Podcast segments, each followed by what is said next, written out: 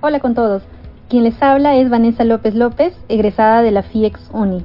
Quiero agradecer al Círculo de Mercado de Capitales por brindarme esta oportunidad para compartir con ustedes el artículo Evolución de colocaciones Fibra y FIRBI en el Perú y perspectivas post-COVID. ¿Qué es FIRBI y qué es Fibra? FIRBI es un fondo de inversión en renta de bienes inmuebles y Fibra es un fideicomiso de titulización para la inversión en renta de bienes raíces. Es decir, son vehículos de inversión que representan inversiones colectivas cuya finalidad es la adquisición y o construcción de bienes inmuebles destinados a generar rentas de alquileres, arrendamientos. Es importante mencionar que estos instrumentos de inversión son regulados y supervisados por la Superintendencia del Mercado de Valores. En nuestro mercado peruano son alternativas de inversión relativamente nuevos. A la fecha tenemos tres FIRBI y dos Fibra.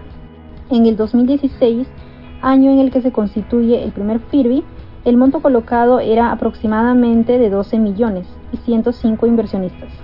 Al tercer trimestre del 2020 se ha alcanzado un levantamiento de capital que supera los 220 millones y más de 1.500 inversionistas. Entonces, en base a ello, podemos considerar que estos vehículos de inversión están alcanzando su aceptación en el mercado de capitales peruano. Están democratizando el acceso de los inversionistas al sector inmobiliario.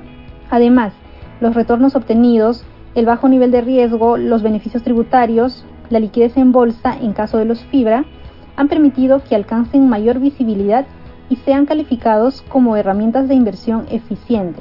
Por otro lado, tampoco han sido ajenos a los efectos del COVID. Aquí destacamos la diversificación de su cartera de activos que les ha permitido mitigar esos riesgos. Finalmente, el potencial de crecimiento es altísimo. Por ello, consideramos que las colocaciones de estos instrumentos van a mantener esa tendencia creciente, que inclusive en pandemia han continuado, lo que demuestra que son opciones de inversión atractivas, más aún en un escenario de bajas tasas de interés de referencia y lenta recuperación económica.